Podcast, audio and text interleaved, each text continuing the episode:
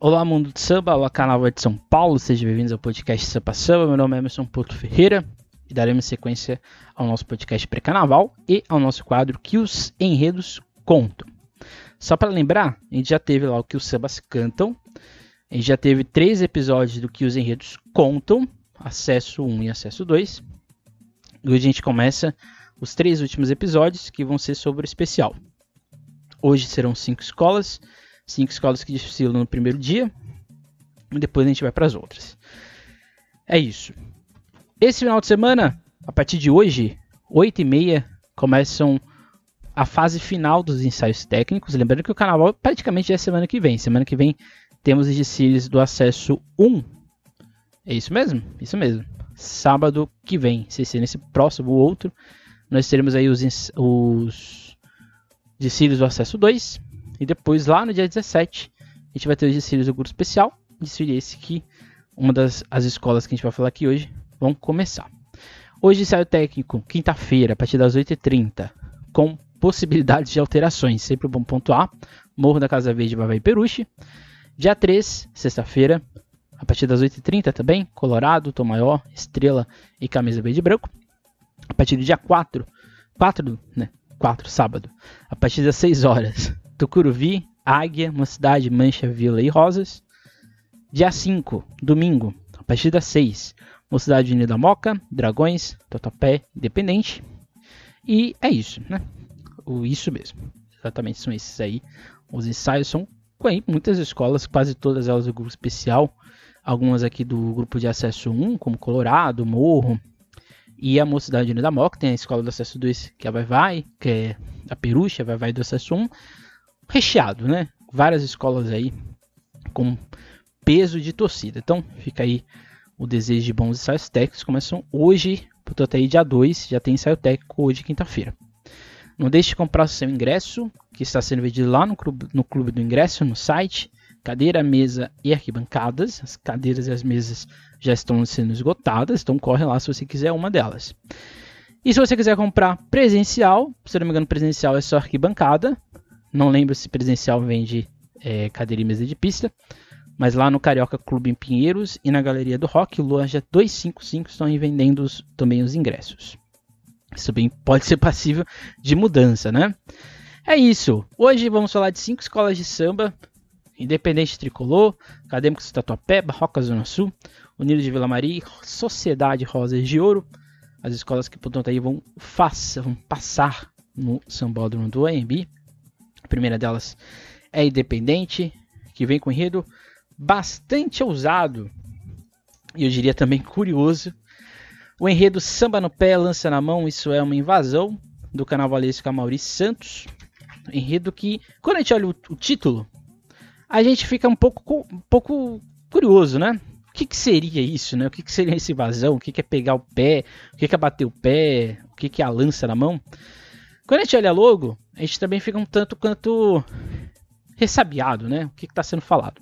Mas quando a gente olha, ouve o samba, né? A gente pega as explicações da escola acerca do enredo, as coisas ficam um pouco mais elucidadas. Em 2023, a Escola de Samba Independente Tricolor levará para a Avenida uma história que faz caminhar em paralelo a mitologia e a vida real, onde qualidades, virtudes, traições e ambições desencadeiam uma guerra épica entre Esparta e Troia. E este conflito envolvendo deuses e humanos resulta na vitória grega sobre Troia, onde a persistência e principalmente a estratégia falaram mais alto. Estamos chegando para ficar, este é o nosso lugar. Para isso, deixamos aqui este aviso, semana pé lança na mão, isso é uma invasão. E numa entrevista do Amauri, se não me engano ao SRZ dele, diz o seguinte, a guerra de Troia foi causada por uma traição que desencadeou em vários outros sentimentos que nós temos até hoje, amor, traição e vingança. O que fez a Grécia vencer essa guerra foi justamente a persistência e estratégia. A gente quer também trazer isso para o nosso carnaval. Nós queremos invadir a avenida com estratégia. Por tudo que a escola passou, a gente tem que renascer e ficar para não sair mais, né? Ficar no grupo especial, não sair mais. Aí é a visão do, do carnavalesco. O interessante desse enredo é porque assim, a escola poderia fazer várias megalomanias, né? Para fazer um desfile sobre uma guerra. Eu não lembro. Lá no passado a gente teve é, desfiles sobre Guerra do Riachuelo, Guerra do Paraguai, da Batalha do Riachuelo, Guerra do Paraguai, que é tudo a mesma coisa, né, de certa forma. Mas não é comum a gente ter nesse período mais recente enredos que falam sobre uma guerra. O caso que ajuda aqui a coisa ficar um pouco mais amena é que a Guerra de Troia, e aqui indo para o meu lado historiador, né, então agora a gente vai ter uma mini aula de história, a Guerra de Troia é um conflito que dentro da história não é muito pacífico, né, muito mais, não é muito pacífico, né, a gente na interpretação de se ela existiu ou não. No meu caso, no meu ponto de vista, ela não existiu, mas provavelmente aconteceu alguma coisa no sentido, vamos dizer assim, belicoso da história que fez que acontecesse uma treta entre espartanos e troianos ou entre gregos. Também é muito bom, é sempre bom é, pensar que nessa época não existia a Grécia. Né? A Grécia nunca foi um império, a Grécia sempre foi o amontoado de cidades-estados, então, ou seja, cada um tinha sua autonomia política, mas todos eram integrados na lógica grega. Nessa época, é o que a gente chama de período homérico. Por quê, né? A, Grécia, a história da Grécia é dividida entre, o período pré-homérico, homérico, clássico e macedônico. O período pré-homérico é o período em que a gente fala que estão ocorrendo as grandes, é, dizer, os grandes êxodos, ou no caso, a consolidação de tribos, de grupos que tinham ali as suas similaridades e vão construindo uma lógica ali de sociedade. Esse período, que é o pré-homérico, a gente sabe que ele existe por causa de vasos, de outros artefatos históricos que a gente consegue fazer a partir do carbono 14 uma datação histórica dele. O período homérico, a gente, a gente tem esse nome exatamente porque a gente está falando de dois poemas do Homero, que é a Ilíada e a Odisseia. Ilíada é a guerra em si, contada pelo Aquiles, e a Odisseia é contada pelo Ulisses, que é a volta dele para a Grécia. É nesse período, mais especificamente na Ilíada, que o enredo da Independente Tricolor está falando. Então, ou seja, tudo que a gente sabe desse período é por causa dos textos de Homero, que também na história a gente não sabe se o Homero existiu ou não. Mas o fato é que isso aqui não vem ao caso. A Guerra de Troia, portanto, é um conflito que a gente não sabe se ele aconteceu verdadeiramente. Mas a história diz que são duas histórias que correm paralelo, né? A primeira é de Cassandra, filha do rei Príamo. Rei Primo? Isso mesmo, se não me engano, rei Primo primo de Troia, mas filha do rei de Troia, que diz que o filho que nasceu, né, o que, que acabava de nascer, que é o Paris, iria trazer muita desgraça para a Troia. Ela teve essa visão, o pai coloca o filho, né, joga o filho para outra realidade, no caso abandona ele, né, afasta-se dele, mas quis o destino que Paris retorna ao palácio, reconhece-se que ele é o filho do rei, e assim ele volta a ficar ao longo da família troiana e Cassandra fica pistola. Em paralelo, Paris vai receber, vamos dizer assim, uma visão de Afrodite Hera e também de Atena, em que elas vão perguntar quem é a mais bonita entre elas. Paris vai eleger Afrodite, que vai proteger Paris durante toda a guerra em si. E no caso, Afrodite vai entregar a Paris o amor, um amor, vamos dizer assim, meteórico por Helena, mulher do rei de Esparta, que é Menelau, que também vai ter uma paixão recíproca por Paris, abandonando o amor que ela tinha por Menelau. Quis destino que Paris vai encontrar com Helena em Esparta, se encontram, se apaixonam e aí começa a guerra, né? Ou no caso, o estopim da guerra, que seria exatamente quando Paris rapta Helena e leva ela até Troia. E aí começa toda a guerra. Os gregos vão, ficam 10 anos tentando derrubar Esparta, é, Troia. Não conseguem, porque Troia era uma cidade fortificada, nessa época não existiam grandes armamentos. Até que, até que um cavalo, né? A história do cavalo de Troia, um presente grego aos troianos, como que fosse uma rendição, né? um, um abandono da guerra, ou um reconhecimento que perdeu os gregos, entregam o cavalo para Troia, e assim é a história que a gente sabe. Os troianos perdem, os gregos vencem, Aquiles morre, Aquiles morre por uma flecha certeira de Heitor no seu calcanhar de Aquiles, que era o ponto fraco, e aí é toda a história que tá. Então, ou seja, o enredo da, da Independente Tricolor é esse. E assim, eu já disse isso num episódio que a gente fala do samba, o, o samba enredo ele é muito didático. Então, tudo que eu disse aqui está no samba enredo. Por exemplo, de um lado, mil barcos de tantas cidades, os gregos. De outros arqueiros defende a muralha, os troianos. O herói que afronta, Aquiles, não é divindade, mas vence a coragem em tantas batalhas. Inclusive, Aquiles mata Heitor, o irmão de Paris, como forma de vingança. O Paris vai lá e mata o Aquiles. Sem medo, chega o presente grego, a desistência falsa. Dentro deles um segredo: o cavalo. A flecha quitada, a citeira não falha. Aquiles, é, Paris matando Aquiles. Então, assim, o samba, ele é didático.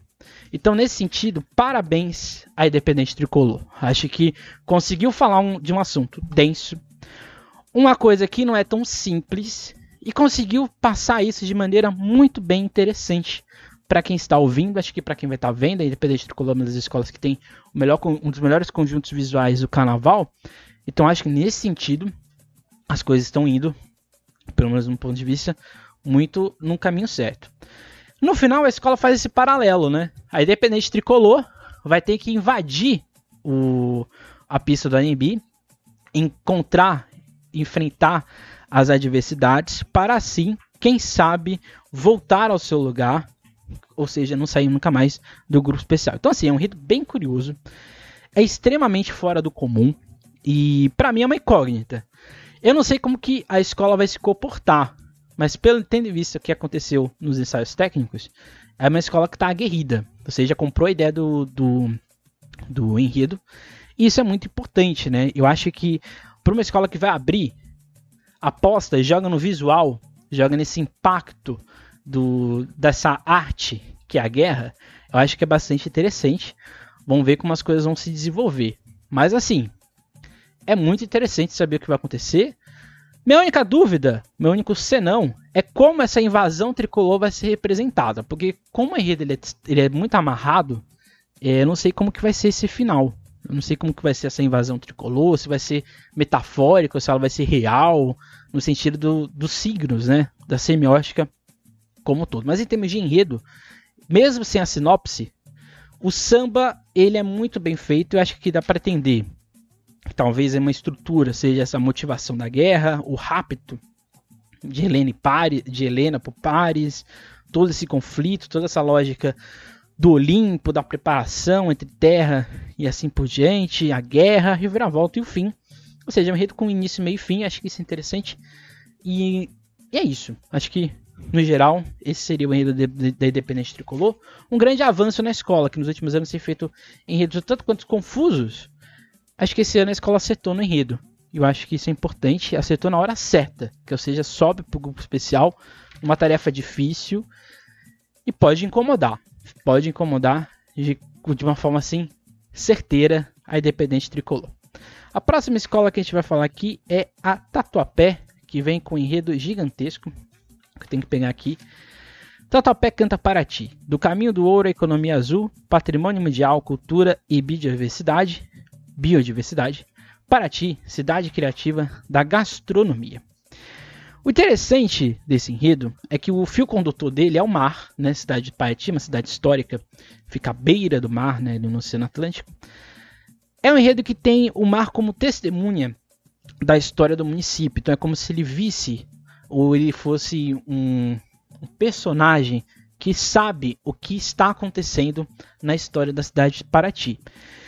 E o interessante nesse sentido é que é um fio, no meu ponto de vista, não, é, um tem, é um fio condutor, que às vezes fica muito presente. Né? O mar tá ali, tá testemunhando as coisas e tudo mais, mas em alguns momentos eu fico me perguntando. O mar, às vezes, ele some da sinopse, ele some da, da, do enredo em si, o que eu fico, às vezes, bastante complexo. Antes de mais nada, falar de Paraty é um acerto, né? Porque Paraty é uma cidade histórica, uma cidade extremamente importante para o período colonial e imperial brasileiro. É, foi um dos principais portos né, de exportação de café e principalmente de ouro, por causa da distância né, com Minas Gerais, era um jeito mais rápido, inclusive. Então, nesse sentido, historicamente falando, Paraty já seria um bom enredo. Né? Como já, já tem várias menções de Paraty em diversos DCs e assim por diante. O que eu fico assim bastante receoso quando a gente vai lendo a sinopse que a Tatuapé coloca, que é uma sinopse gigantesca, inclusive, que o Wagner Santos sempre coloca, e isso é, um, é uma coisa que eu gosto muito, o que eu fico bastante assim, me, me perguntando é, até onde isso é enredo e até onde isso é um panfleto turístico que a Tatuapé está oferecendo de Paraty para nós. Independente se é um enredo ou um panfleto turístico, a escola consegue fazer bem os dois. Seja em enredo, seja em panfleto turístico. Porque quando eu olho a sinopse, dá uma vontade de ir para Paraty. Dá uma vontade de ver os casarões, ver essa ideia de preservação ambiental, ver essa lógica dos festivais, do patrimônio histórico e material, das histórias locais de cultura oral, ver uma, é, ver a ideia onde foram passados, né, onde foram gravados vários, cine, vários filmes né, do cinema nacional. Então fica assim, é uma sensação interessante, né? É uma coisa assim meio dúbia, né? Você fala, nossa, será que eu estou sendo convencido aí para Paraty? Ou será que estou convencido de que é um enredo sobre Paraty? Por isso que eu acho que nos dois sentidos a escola faz bem. Mas porque, mas ao mesmo tempo isso é ruim, porque a escola não consegue aprofundar a história. Conforme ela vai contando a cidade de Paraty, eu fico me perguntando onde está de fato a cidade de Paraty nessa sinopse. Porque assim, uma coisa é ficar contando o que tem em Paraty, outra coisa é eu querer fazer acontecer a cidade de Paraty. Então, nesse sentido, eu fico bastante em, com uma incógnita na cabeça. Por quê? Se a gente pega, por exemplo, a questão histórica, a escola começa falando ali do mar, aí depois ela para. Aí depois ela vai falar do aspecto colonial econômico, histórico. Aí depois ela vai para as múltiplas visões de preservação, que aqui o histórico é deixado de lado. É como se o, depois do café, Paraty morreu historicamente. Aí depois a escola vai falar de identidade e volta para a história. Aí depois ela volta para a história material, para, vai para a cultura oral.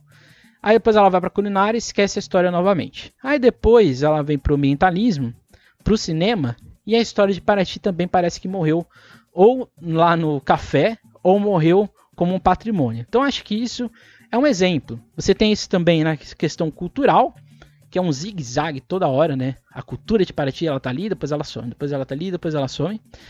E a ideia da cidade, que a gente já disse aqui, que eu acho que às vezes ela fica um pouco sem forma. Às vezes eu, eu senti a falta de algo mais coeso. Mas, ao mesmo tempo, isso mostra como a escola está comprometida para contar a história de Paraty. E aqui é um outro problema, né? Parece que eu estou arranjando vários problemas para o enredo do Topé, né? Porque é muita coisa. É muita coisa. Por exemplo, você tem os Guaianazes e o mar. Aí depois você tem o Império. Império Brasileiro e Império Português. Depois você tem identidade, cultura oral, culinária, cinema, percepções de preservação, ambientalismo. É muita coisa para o enredo que tem quatro alegorias, umas 20 alas, e é isso. Então, assim, quando eu falo que parece que não há aprofundamento, é porque eu acho que também não tem foco. Eu acho que o começo é muito promissor, quando a escola fala do mar, né? O mar onde repousam meus olhos, ouço os sussurros das ondas e encontro paz. O mar onde se respira vida e se inspira poesia, um mar de inspiração que me leva a navegar no tempo só para te cantar para ti. Aí eu fico perguntando, por que o mar não é de fato, o narrador dessa história. Porque não é ele que está, de fato, contando a cidade de Paraty. Seria muito bonito e seria, vamos dizer assim, direcionado. Acho que a escola conseguiria falar desses assuntos, de fato, do começo ao fim, só tendo o mar como um fio condutor. Porque, quando eu digo isso, porque ao longo, né, no meio da sinopse, o mar vai sumindo da narrativa. E isso é muito perigoso. Mas como em São Paulo isso não é julgado, então não, não tem problema, tá? Fica aqui o ponto. É um clássico CEP, né, um CEP clássico, CEP, né, cidades e estados e municípios, países. É um, é um CEP clássico, né? A escola consegue fazer isso bem, consegue passar a história de daquele jeito da cidade, mas consegue passar. Consegue passar a cultura da cidade daquele jeito, mas consegue passar. E consegue passar o, o que, que a cidade quer vender, que é o final do DC, né, do ambientalismo, a cidade, a Veneza brasileira e assim por diante. Então isso é muito bem feito, mas fica exatamente essa questão, né? Fica exatamente esse é, posicionamento de entender, né? O que, que é que a escola quer de fato nessa cidade. De certa forma, é um enredo bom, consegue passar o objetivo, consegue passar da cidade, mas assim, é um feijão com arroz o feijão com arroz. A escola vai ali para uma certa uma organização que a escola tem, a escola acredita nisso, no ponto de vista, quando escolhe um enredo desse jeito. Então, assim, a gente pode esperar um, um, um espetáculo visual, um espetáculo de canto da Tatuapé, porque é isso que a escola sabe fazer muito bem. Meu ponto de vista, o enredo poderia ser um pouco melhor no sentido de narrativa? meu ponto de vista, sim. Mas, tendo em vista que é um enredo patrocinado, e é evidente que o enredo é patrocinado, a escola está fazendo um trabalho belíssimo para ti, e para ti também está se envolvendo com a Totapé, isso é muito bonito, porque não é uma homenagem vazia, né? é uma homenagem que tem conteúdo. Então, nesse sentido, era o que a escola conseguiria fazer, tendo em vista que ela tem que exaltar a cidade, né? ela não vai falar mal de Paraty. Então, acho que nesse sentido a escola fez bem, mas é isso, acho que não é um enredo grande, enredo, não é uma coisa assim grandiosa, mas tem tudo aí para fazer um bom desfile. A escola lá da Zona Leste fica aí também a torcida para que tudo dê certo e tudo aconteça, né? Próxima escola é a Barroca Zona Sul, que vem com o enredo Guaicurus. Enredo esse assinado pelo Rodrigo Maines. Enredo esse que também não tem uma sinopse, né? Então a gente fica aqui muito refém de uma interpretação que a gente faz do samba. O interessante da barroca, né, é que nos últimos anos a escola tem indo por um direcionamento, vamos dizer assim, antropológico de entender o enredo. Né? Foi assim com Oxóssi, foi assim com Teresa de Benguela, foi assim esse ano com o Zé Pilintra. E esse ano, ano passado, né? O Zé Pilintra esse ano com os, in, os indígenas Guaicurus. O interessante é quando a escola vai para essa lógica antropológica de entender a história do Brasil, ela também cria um vínculo, uma identidade própria. Por isso que os sambas da barrocas têm essa pegada bastante, vamos dizer assim, forte. Né? Por isso que os enredos da barroca têm essa pegada forte. Por isso que tudo que é construído nesse tempo recente da barroca tem muita personalidade. Então, nesse sentido, eu acho que essa aproximação cultural que a escola faz é o que faz gerar também essa lógica, essa percepção de que a escola está muito madura para o momento que ela está vivendo. Então, de longe, esse é um enredo denso, mas no sentido de diálogo, de narrativa, de rumo e até mesmo de identidade narrativa que, no meu ponto de vista, a escola conseguiu fazer. Eu acho que se tem uma escola que tem uma identidade narrativa de conceito no Carnaval de São Paulo, essa escola é a Barroca, junto com a Mocidade Unida da Moca, né? São as duas escolas que têm, de fato, um perfil de identidade, ou seja, são escolas que sabem o que querem e sabem o que tem que fazer. Nesse sentido, a escolha dos indígenas Guacuru também é um acerto, porque a escola já falou de Pantanal recentemente, como falou de Teresa de Benguela, mas agora ela vai para uma outra vertente de Pantanal, ou seja, Pantanal indígena, Pantanal da Teresa, ele era negro e agora ele vai para o indígena. Os indígenas guaicurus conta a história, né, segundo o que a escola também aqui relata, pega aqui o que a escola diz. No Carnaval de 2023, a Barroca Zona Sul vai contar a história dos Guaicurus, tribo indígena da região do Pantanal brasileiro. Os Guaicurus vieram dos índios Mbaias, sobreviventes da região do Chaco e da ori de origem inca. O povo Mbaia Guarani se tornou na, se formou na região do Chaco, Pantaneiro, durante as invasões do Velho Mundo para conquistar as terras incas e futuramente as terras do Pantanal. Os Guaicurus defenderam a região de invasores espanhóis e portugueses se tornaram exímios cavaleiros, derrotando todos aqueles que usassem dominar suas terras. O interessante dos, dos Guaicurus é o seguinte: os Guaicurus, de fato, conta, é nem conta, né? Pro, provavelmente é o destino, né? Original, né? Quando a gente tem o, a derrubada do Império Inca, há um êxodo de indígenas que saem da região né, do alto e vai e vão descendo né, até a região de planície, onde ainda não tinha um, um, uma lógica de colonização espanhola. Até o século 17, 16 para 17, os Guaicurus, ou os Mimbaias, né, que são a mesma, a mesma etnia, mas que estão um ao norte e um ao sul, né, os, os Mimbaia ao norte os Guaicurus ao sul, eles eram parte do que a gente chama de colonização espanhola. Então, durante muito tempo, os Guaicurus, Baias, eles ficam onde hoje seria o Paraguai. Por que isso é importante? Né? Porque a gente está falando de um grupo de resistência indígena muito forte. Os Guaicurus eles vão ser conhecidos exatamente por manejo de metal, de faca e do que vai dar fama para eles, que é a montaria de cavalos, né? Os Guaicurus, eles eram praticamente uma não uma lenda, né? Porque eles existiam, né? Mas os Guaicurus, eles eram praticamente um, um grupo extremamente temido, seja pelos grupos indígenas locais, como os Guaranis Cairó, Cairó, isso mesmo, Carió, que até hoje é uma rivalidade entre os hoje, né, o que seriam os Cadwells e os Guaranis, mas nessa época os Guaicurus Mimbiá ou Mimbaia, junto com os Guara contra os Guarani Cairó, são, vão ser a grande rivalidade dessa região. Outro ponto bastante importante é que essa ideia de montaria cria esse mito dos indígenas que nunca perderam, que são exatamente os Guaicurus.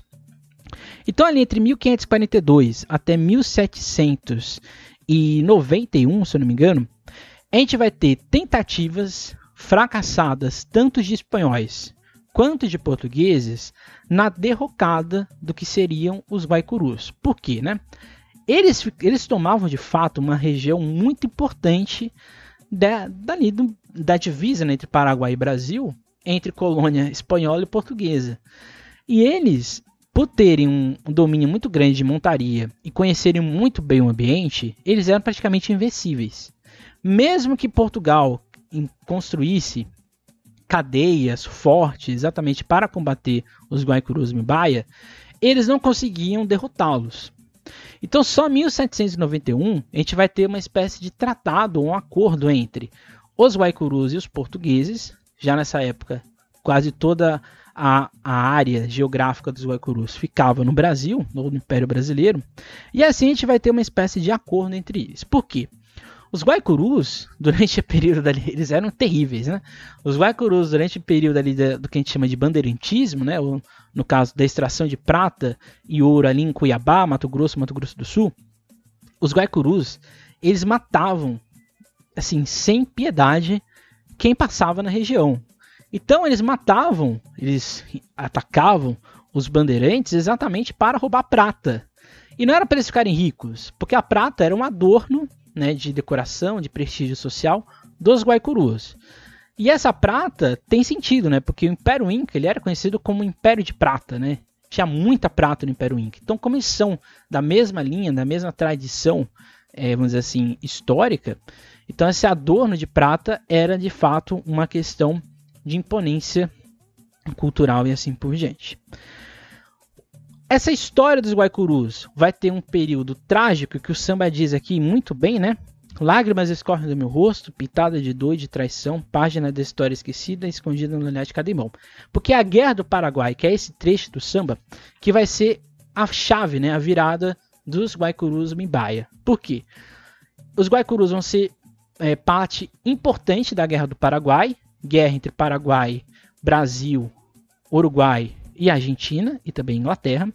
Mas os Guaicurus eles vão ser é, uma parte importante para a invasão portuguesa no Paraguai. E aí, amados, os Guaicurus saem da guerra e eles saem sem acordo, né? Os portugueses passam a perna nele, ou seja, traem eles e eles perdem toda a força que eles tinham por vários motivos. Seja na questão de doenças que eles não conseguiam ter controle, seja na questão de a, mudança cultural ou imposição cultural existente, ou até mesmo é, na perda de pessoas né, ali na, por causa de disputas. Só que os Guaicurus eles continuam, no caso, num processo agressivo né, de resistência, que a gente chama de resistência Guaicuru, e aí, no caso, eles vão até hoje ser um grupo potente ali na região do Mato Grosso, né? Mato Grosso, Mato Grosso do Sul, no Pantanal como um todo. E eles são reconhecidos como terra indígena desde 1928, o que não significa muita coisa, né? Porque a expansão do agronegócio na região é muito intensa. Então a chance né, dos Guaicurus, nos Mimbaia, ou no caso hoje os Cadiwell, que são a herança, né? Eles recebem toda a herança dos Guaicurus, a gente não sabe qual é o destino desse grupo. Mas o fato é o seguinte: qual a importância desse enredo? É a Barroca mostrar que existe um grupo indígena que historicamente nunca foi dominado. E isso é muito interessante. É muito também interessante a escola pontuar e insistir nessa lógica da montaria. porque é o primeiro grupo de sociedade equestre, ou o único grupo indígena de sociedade equestre do Brasil. Então a gente está falando de um grupo indígena que foi esquecido ou nunca foi posto dentro da história com protagonismo como deveria ser. Isso é muito importante, né? Porque a escola faz um resgate histórico, um resgate da imponência indígena como resistência e não da imponência indígena somente no cultural, que é importante. Mas acho que é interessante que a escola faz isso de uma forma muito bem feita. E eu acho que isso é muito complexo também. Porque assim, perceba, a escola não divulga sinopse. A escola não faz um trabalho, aqui é uma puxada de orelha. A escola não faz um trabalho de explicar o seu enredo. O samba, por mais que ele seja muito bonito, para uma pessoa que é leiga no assunto, ela não vai entender muita coisa. Então acho que assim, a Barroca poderia fazer um trabalho de explicar o seu samba, né?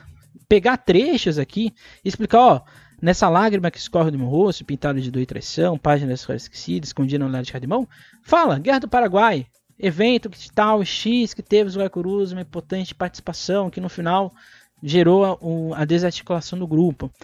Então acho que assim, isso poderia ser feito, isso daria mais valor ao que é o enredo da Barroca, porque a Barroca faz tão, tanto enredo bom, o Rodrigo Maines é um bom carnavalesco, é tão bom enredista também, acho que falta isso, porque é um enredo que eu não sei se o público vai entender, ou, no caso, deveria entender, né? Mas eu acho que poderia ter isso de uma forma mais interessante para exatamente contar, né? Porque a escola fala de Imbaia, Guaicuru e Cadiuel. E assim, para quem é um pouco leigo, não sabe que é o mesmo grupo. Então acho que isso seria interessante para a escola. Talvez um dia, igual a Tomoyo fez, né? Um QR Code, você vai lá, conecta, um site, você vai lá, acessa para saber o enredo, porque isso é tão bonito se acontecesse. E fica aí, portanto, o desejo, que eu acho que vai ser um desfile assim denso, né? Espero que também o público veja, procure a história dos Guaicurus depois, ou ali durante o, o olhar né, do Siri, porque eu acho que quem estiver vendo pela televisão vai entender um pouco melhor do que quem vai estar no sambódromo. Mas fica aí a questão, né? Aqui é um, é um, é um toque meu como historiador e professor também, que isso às vezes um pouco exigente, né? Depois a gente vai para Vila Maria, que vai para o enredo, um enredo, né? Que é bastante é, comum, incomum para a história atual da Vila Maria, né? A Vila Maria vem com o enredo Vila Maria, minha origem, minha essência, minha história, fonte de amor, muito além do carnaval. Enredo esse feito pelo Cristiano Bara, carnavalesco aí da escola, que há um bom tempo né, faz, é o segundo ano consecutivo né, que ele faz enredo solo para a escola lá da Zona Norte. O interessante da Vila Maria é que a escola vai por um caminho que é simples, mas que não sei porque a escola nunca fez isso antes, né? Acho que fica curioso, né? Outro fato curioso, né, que a Vila Maria tem 69 anos, né, e ela não fez esse enredo nos seus 70, né, então ela quer talvez quebrar aquela lógica, né, que escola que fala do seu próprio, é, seu ano redondo, né, dá azar, né, então a escola já vai com seus 69 anos exaltar a sua história, ou seja, nunca é tarde, nunca é cedo demais para falar de si. Esse enredo é interessante porque ele, busca, ele busca uma dupla identidade do que é a escola. Primeira, quanto enquanto Vila Maria, ou seja, enquanto uma escola de samba importante e tudo mais, e depois enquanto bairro, que é o bairro de Vila Maria. Então, ou seja, é um enredo que ele, ele transita né, em um duplo direcionamento. Ao mesmo tempo que ele conta a história do bairro, ele está contando a história da escola. O bairro da Vila Maria é um bairro que tem ali em torno dos seus 70, 80, 90 anos, mas de fato, com há 70 anos, 80 anos atrás, o bairro da Vila Maria começou a ganhar forma, né? Vila Maria é dividida em dois, dois pontos, né? Vila Maria Baixa e Vila Maria Alta. Nem à toa que um dos, um dos nomes da Vila Maria era exatamente Unido dos Morros da Vila Maria, né? Mas depois ficou só Unidos de Vila Maria. O interessante do bairro da Vila Maria é que ele é formado exatamente por uma mistura né, entre portugueses no começo, né, à toa que a escola colocou ali os seus protótipos, né, o Vasco da Gama, a Portuguesa de Desporto, a bandeira de Portugal, porque é um bairro historicamente português, mas que, com o passar dos anos, com a migração nordestina, a Vila Maria vai ser um reduto também de nordestinos. Então, seja, é um bairro que hoje mescla essas duas identidades muito bem. Isso forma, de certa forma, a escola como um todo. É um lugar que também vai ter uma presença de várias personalidades históricas, né? Cito aqui duas. Jânio Quadros, que durante muito tempo votava na Vila Maria, e onde tinha também o escritório do Ayrton Senna, né? Então, é uma região ali bastante interessante. A Vila Maria também é um, é um ponto de tensão, né? Porque ela é, vamos dizer assim, um começo do que seria a Via Dutra, e ela também é um importante centro de distribuição, seja de mercadorias e outras coisas mais, e assim sucessivamente. Ou seja, é um bairro gigantesco da cidade de São Paulo e que é um grande aceito da escola, o grande aceito da escola, colocar isso como um ponto de evidência, como algo que forma a sua identidade. Então acho que isso é muito interessante, isso é muito bem posto, né? isso é muito bem interessante. Então essa ideia do bairro hibridizado é o que dá a ideia da identidade perdida e afastada que a escola quer colocar. Então por isso que o samba da Vila Maria, por isso que a logo da Vila Maria, toda ela trabalha no tom de nostalgia, porque no meu ponto de vista é a nostalgia o ponto, o epicentro fundamental do enredo. O que faz também gerar um, uma coisa que a Vila Maria esqueceu nos últimos anos, que é o quê? Colocar o seu componente como o centro da história. Então, ou seja, é o componente da Vila Maria que está, vamos dizer assim, recepcionando a sua história e contando ela. E isso é muito interessante, né? Porque quando a gente vai ouvindo samba, a gente vai vendo pontos que são do bairro. Por exemplo, a proteção vem da nossa padroeira, Divina Luz da Candelária Clareia, que é uma das igrejas mais antigas de São Paulo e que é em homenagem, né, é dedicada à Candelária. Mas a gente tem, por exemplo, momentos que a gente tem partes da história da escola, como por exemplo, na corda da banda Bamba da Vida Vencer, Vou extravasar, extravasar não me conter, unidos em caminho de esperança resgatando a confiança e o sorriso sonhador. Então, ou seja, a escola vai misturando a sua história com a história do, do bairro e da cidade de São Paulo. Então isso aqui é muito interessante, né? Isso aqui é, é muito bem feito. Como diz lá no, no site da escola, já vislumbravam os feitos. É, cadê, cadê, cadê, cadê? Enfim, já são quase sete décadas de samba, trabalho em prol da comunidade, luta para preservar nossa cultura popular e o legado que recebemos de mãos humildes, mas que fizeram história. História essa a qual todos demos é, continuidade, com muita honra e que queremos deixar para os nossos filhos e para as próximas gerações. Gratidão, fundadores, a bênção velha guarda, siga firme, Vila Maria, ou seja, revisitando as nossas origens, destacando nossa essência, revendo nossas histórias de grandes carnavais e apresentando nossa contribuição cidadã exemplar para a cidade de São Paulo. Essa é a ideia do enredo. O ponto que fica aqui é o seguinte, né? Como que a gente vai conseguir ver isso de forma objetiva? Então acho que aqui o, o grande acerto também do, do enredo da escola é fazer isso de maneira cronológica, porque ela não vai fazendo grandes, é, vamos dizer assim, caminhos, né, grandes percursos para contar essa história.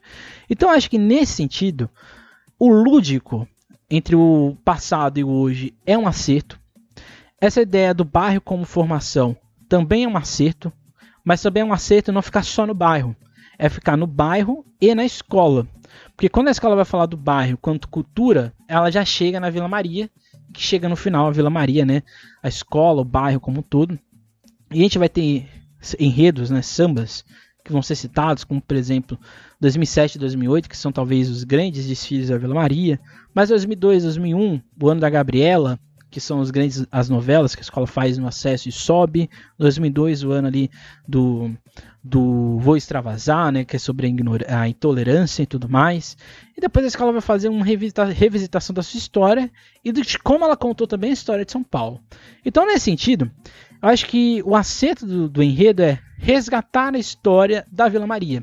É resgatar para o torcedor da Vila Maria, que é uma escola de samba super importante também, socialmente dizendo, né, o, o projeto social Um Caso de Amor. Nesse sentido, a Vila Maria diz que o que é importante na sua história é o seu componente, é as pessoas que constroem e construíram essa escola.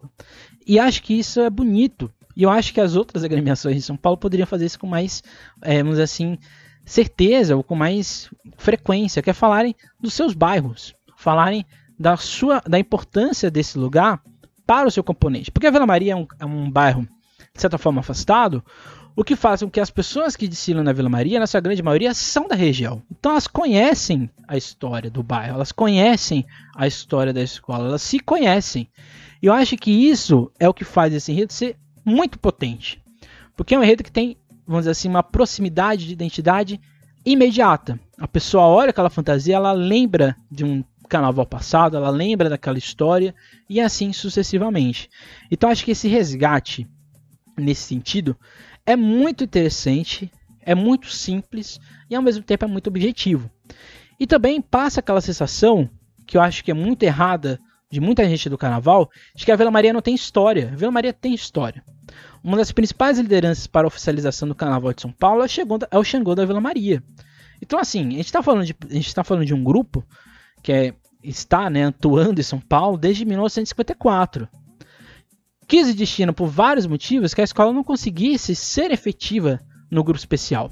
Mas quando ela ressurgiu ali em 2000, 2001, 2002, a escola virou o que ela sempre tinha vocação de ser e o que ela sempre foi no passado. Então acho que isso é um restart da Vila Maria. Eu enxergo dessa forma. Eu acho que a escola quer, com esse desfile, dar um 360 graus de tudo, tudo que ela fez nos últimos anos. E assim, gerar uma nova história para Vila Maria, ou seja, uma nova perspectiva do que ela pode ser e do que ela deve ser. Eu acho que essa é a grande questão.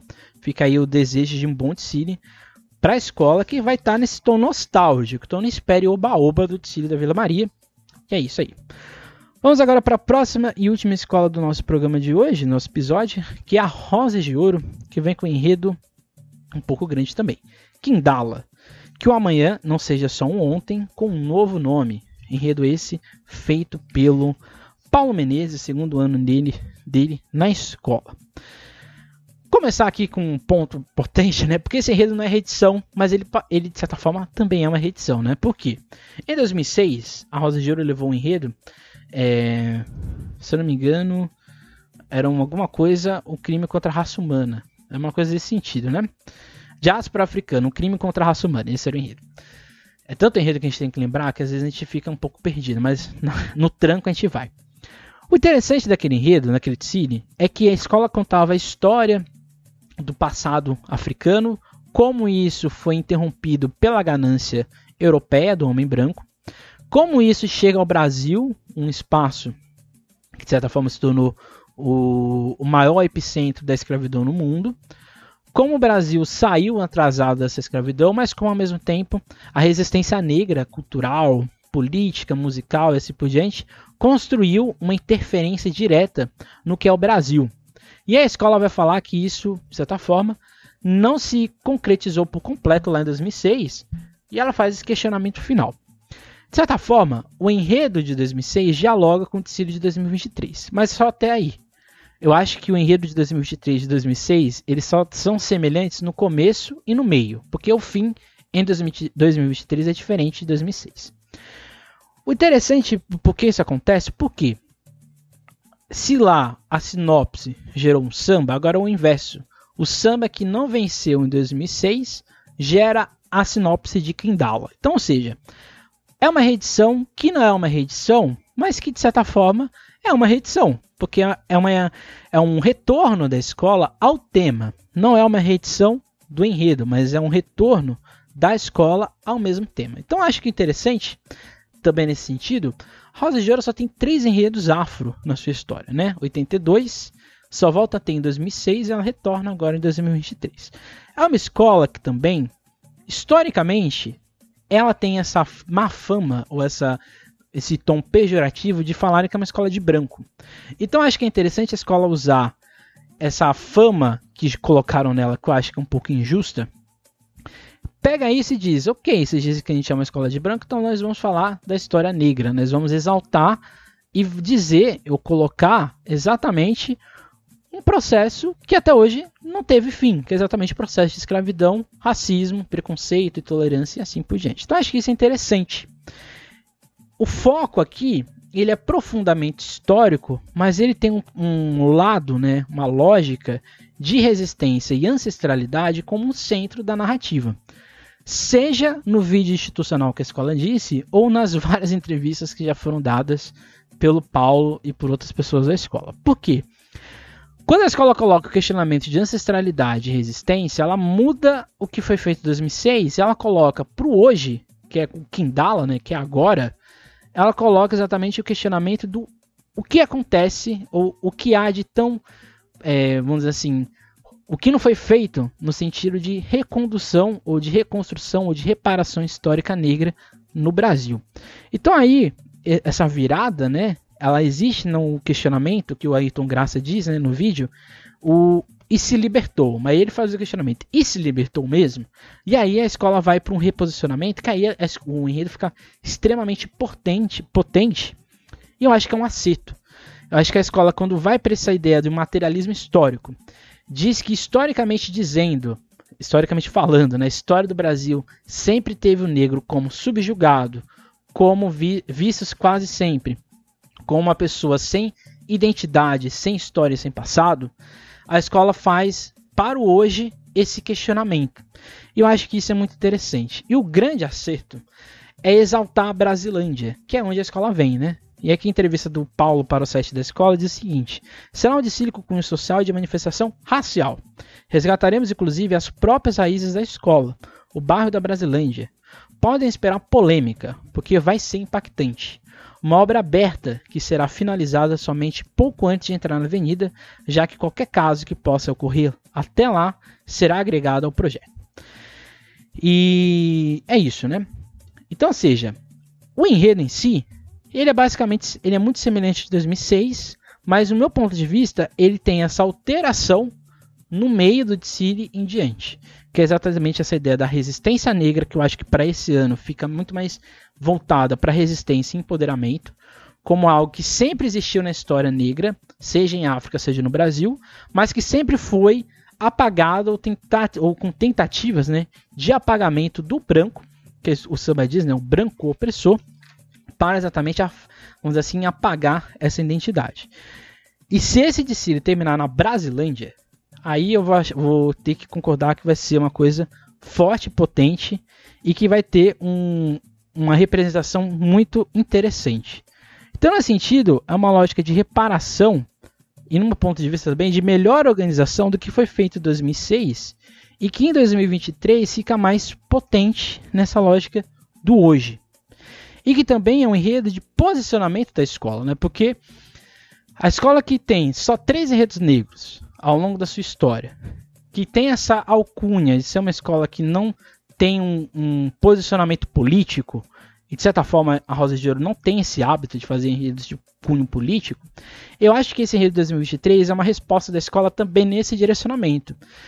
É uma mostra de que a Rosa de Ouro não está dissociada ou descolada do que é a sociedade brasileira. Então acho que assim, a Rosa de Ouro também vai para um caminho que eu acho que é muito interessante, porque é uma escola que tem uma boa comunidade tem um bom samba, tem um bom enredo, tem um bom carnavalesco. Então, ou seja, por que a escola não ousa? E eu acho que nesse sentido a escola já tentou fazer em 2022, mas acho que para 2023 a escola absorve essa mensagem que talvez o componente queria, que é o que? Um enredo potente, identitário, de resistência, de representação que eu acho que isso é importante, né? Tanto é que a Angelina diz, né? Meu coração ficou extasiado com o enredo e com a mensagem que vamos passar na avenida. Lá atrás, as escolas foram um refúgio para uma cultura que era perseguida, então nós, como sambistas, temos o dever de abraçar essa luta contra intolerância, desigualdade e preconceito. Então é isso, né? então é isso, né? Uma escola que tem já mais, já mais de 50 anos, três enredos negros, eu diria que esse é o grande enredo crítico da Rosa de Ouro. Então acho que não tô falando que é o primeiro, mas acho que esse é o grande enredo crítico que a Rosa de Ouro faz na sua história. E vamos ver o que vai acontecer. Estou ansioso para ver o desfecho desse, desse, enredo, que eu acho muito bom. Essa ideia da grande narrativa negra, né? De contar o negro como um, um ou a sociedade africana e a sociedade negra aqui no Brasil como um produto extremamente potente de empoderamento, independente do sequestro, do processo de escravidão, isso é muito interessante. Eu estou curioso de ver se hoje, esse questionamento do presente, né, nessa ideia de materialismo que a escola está propondo, E é isso, né? Então aqui a gente tem cinco enredos, né? Todos eles bastante curiosos. Eu acho que a gente pode dizer dessa, dessa primeira episódio que a gente tem aqui hoje. Acho que com exceção da Tatuapé, que é um enredo bastante que não consegue se aprofundar por vários motivos, eu acho que os outros quatro enredos têm vários pontos ali de aprofundamento histórico que são interessantes. Que existindo que os cinco enredos aqui são mais históricos que outra coisa, né? Eu acho que a Guerra de Troia da Independente consegue se explicar por si só. Eu acho que Paraty, esse mar da, da, da Tatuapé, poderia ser melhor, mas tá ali presente, se faz né, acontecer. A, a ideia dos indígenas Guaicurus na Barroca é potencial de crescer, mas acho que a escola deveria trabalhar nas redes sociais e outras coisas mais para explicar esse enredo com mais naturalidade. A Vila Maria é um acerto de buscar no seu componente, na sua história, o fio condutor, e a Rosa de Ouro de trazer o empoderamento negro como o irradiador do seu Tsili e de contar que ela também sabe fazer crítica social e fica aí também os nossos questionamentos.